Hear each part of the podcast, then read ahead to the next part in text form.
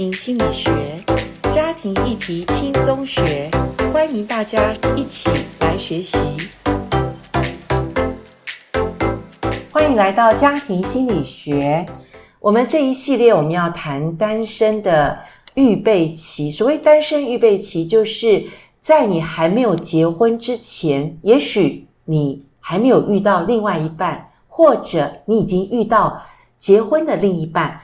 那在这个过程中，我觉得这是一个亲密之旅的过程。有的时候非常的高潮迭起哦，有的时候非常多的冲突，有的时候非常多的想要分手，真的是不想结婚了，或者他们决定要结婚，走进婚前辅导。可是走进婚前辅导的人，不见得他们会马上结婚。所以台湾在家庭协会，其实我非常的开心的是，我们这边有。好多看见婚前辅导做完之后呢，有的真的是开开心心的去结婚，因为他们觉得婚前辅导帮助他们未来可能家事分工、财务的规划，或者认识婚姻是什么，认识彼此的原生家庭，或者认识他呃未来的一半。原来在婚前辅导让他们打开了他们所不认识的。另外一个人，那我觉得这些都很开心。如果他们就呃已经预备好婚礼要结婚，可是我知道有一些人呢，他们非常的棒，是他们婚前辅导发现了，他们其实还有很多要学习的。学习什么呢？学习认识自己。今天我请到了。播音室中的一个老师，Selina 老师，她是我们台湾真爱家庭协会做了不少的婚前辅导的老师。Selina 老师，你好。你好，观众朋友，大家好。好，Selina 老师，谢谢你来到我们的播音室，因为我想借由你自己的经验里面，我们协会做了很多的婚前辅导，那各形各色的人哈，那你也接触过。我知道有一些人就是他做了婚前辅导，不见得马上要结婚。那他就又找你要做个别辅导，是，哎，我觉得这些孩子，我讲孩子是因为他们的年纪跟我的孩子差不多，是，哎，我觉得他们的成长动力好强哦，是是是。那你觉得像这样的人呢，他们想要在学习成长，嗯，那从前面开始就是他们的混乱或者他们的不了解自己的问题，到他后来。越来越清楚这个过程，能不能简单的描述一下他受了什么影响，或者你怎么样解开他们这些所谓看不清楚的自己的样子的问题？是是，之前就是呃有一对男女朋友，那这个女生嘞就是聊了原生家庭以后，就发现到这个女生的母亲是一个属于呃非常掌控型的啊，他会用言语啊或者行为啊。呃，会让这个女生常常她就会屈服啊，屈服在她的大声啊、小声啊，或者你不做什么啦，我就我就死给你看啊之类的话语。所以这个女生从小在这样家庭长大，所以就变成她是一个比较害怕权柄的人。OK，对，所以她在工作上呢，只要遇到类似像妈妈这样子口气啊、行为态度的人，她就会非常的萎缩，他非常的害怕。OK，对。所以导致诶这个老板呢，常常叫他加班，别人都没有，就是叫他加班，而且没有加班费，Okay. 那他都乖乖的就是这样子。所以在你辅导当中，你当然是抽丝剥茧，然后你从他。周遭的生活当中，先了解这个女孩受了妈妈的影响，因为妈妈从小掌控，这个孩子也变成一个很乖顺的人。是，因为我们说恋爱其实是一个人的成长的另外一个阶段，哈，就是他遇到人生中另外一个除了父母要给的爱以外，他自己追求的爱情嘛。是，那所以他遇到了一个怎么样，他会觉得他自己发现有问题，或者甚至到老板也会让你看见说这个女孩子。除了妈妈从小影响，然后老板也会影响他。是，那这个男朋友一定是首当其冲影响他的人，所以他才会跟老师做个人辅导啊。是是，他就发现到他跟这个男朋友嘞，这个男朋友就是他跟他意见不合有冲突的时候，这男生呢刚开始还还小声一点，他就发现到他会跟他大声，可是他一大声以后嘞，这个男生就大声起来了，然后就又跟他妈妈一样了，所以他就又缩回去。哦。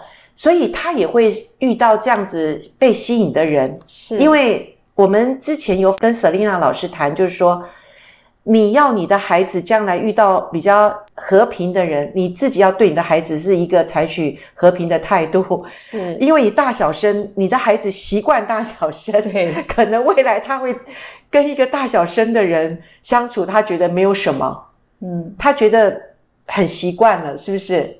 他其实也是心里有很多的想反抗，可是他就是反抗不了。对，因为很像他妈妈嘛，是不是？对，对，这个模式好像已经从小根深蒂固在那边，好像他觉得他跟他怎么讲，好像刚开始可以听，再来就没办法听了。对对，然后一大声他就下了。对，所以我觉得恋爱。嗯，非常的奇妙。恋爱就是让我们人哈，又重新再活一遍哈。就是说，你跟你的父母的关系哈，其实会把你跟你现在恋爱中的这个人，就是会回想过去。哎，你为什么会被他吸引？就是跟你熟悉的环境很像。所以我们为什么会请我们的瑟琳娜老师来谈《我与我的冠军父母》这一个课程很重要，因为你现在不管你有没有交友的对象。或者你曾经失恋过，想想看你失恋的对象，也许跟你的原生家庭的父母很像，或者非常的不像，因为我们都是这样，我们就是从小立定心志，我才不要嫁像我爸爸的一样，我才不要娶像我妈一样。那也同样的，其实这是一体的两面嘛，哈。是。对，所以我们呃，就像你刚刚讲那个女孩，她受她妈妈的影响，是。然后遇到了一个对她大小声的男朋友，后来呢？其实她并不觉得她的男朋友像她妈妈，她只觉得说，为什么我身边的人，我老是遇到这样子的人？是，她没有发现到有相关性。后来老师怎么帮助她？后来就有跟她聊了以后，就是把一些重点抓出来以后，这个女生就就发现到啊，原来是一样的。所以她后来我们在深入再聊了以后，我觉得这个女生也非常棒，她也愿意学习，也愿意探索自己，她也愿意去成长。所以到最后，她就愿意，呃，就是老板在叫她加班的时候，她就很勇敢的。刚开始她是跟老板说，她还会找个理由来支撑自己，就说啊，我男朋友在楼下等我，那时间到了我要下班。那到后来他就变成直接不找理由，他就跟老板讲，时间到了我要下班。是啊，我就觉得他真的很棒，对。所以的，因为前前后后将近一年的时间呐、啊，婚前辅导跟个人辅导，我就有看到他有很大的成长跟突破。我觉得这个对他来说真的是很不容易的，很棒。是因为他发现从小妈妈的那个权利不能反抗，可是他又遇到了一个生命中心仪的男朋友，感觉跟他过去成长背景也很像，就是他没有办法反抗那个。好像对他有一个很权力的一个人，对他大小声，他就会缩回去。是，可是他又觉得这不是爱，因为爱他的话，怎么可能这么严厉的对他这个讲话的不客气，没有尊重他嘛？是，所以我相信这个女孩子开始先学习，为她自己的生命中。可以跟不可以先立个界限，是不是可以这样讲？是是是。先从他老板，是不是你学习，叫他先从老板学习。对对对。哇，老师你好棒哎！对。你你从呃他的这个恋爱关系，你就然后让他看见他职场上同样的东西如法炮制。是啊。哦，所以他有所谓跟权柄的人在一起，他就会有这种是状况出来。对。那你怎么教他？可以帮助自己，可以有一些不同的改变，因为我觉得这个不容易改变诶。是刚开始就是他就不知道跟老板怎么讲，我就会建议他回家就是先用白纸这样子写下来，是要譬如说老板会叫他加班的时候，他该怎么说，怎么回答，嗯、是他就白纸黑字这样写，我就请他写完以后，叫他在家一直练习。对对。然后我还有跟他说，譬如说。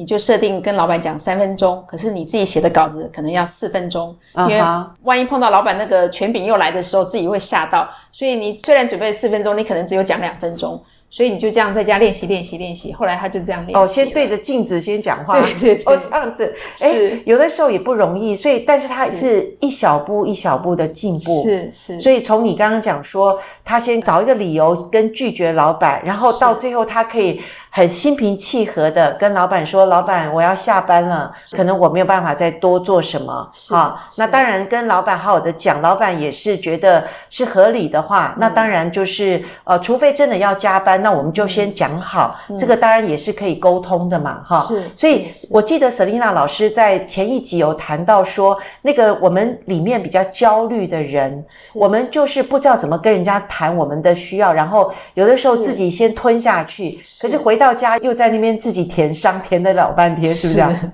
是啊，应该会很生气自己吧。很生气自己，对，会很生气自己，怎么好好的一件事，怎么被自己搞成这样子，很委屈自己。对啊，然后为了要又委屈又生气，哦，就是想要有一个好像看似和平的关系，可是真的不和平。对，可是自己里面气得要死。对，好像觉得有点怪自己搞砸了，怪自己搞砸。嗯，所以焦虑型的人一定都是怪自己很多，怪自己很多，觉得自己怎么老是做不好，是哈，讲不好，真的清楚，对。对，然后不是别人的问题，都自己的问题，对，都觉得自己不好，自己变得好，是哈。所以这个真的焦虑型的人好可怜，就是有点最后变变成自己虐待自己嘛。对，有一点，有一点哈。是，所以听众朋友，如果你有这些类似的状况，可能可能我们是有一点焦虑的这种问题哈。那你知道焦虑型的这种恋爱关系里面，大部分都是觉得别人都比较好。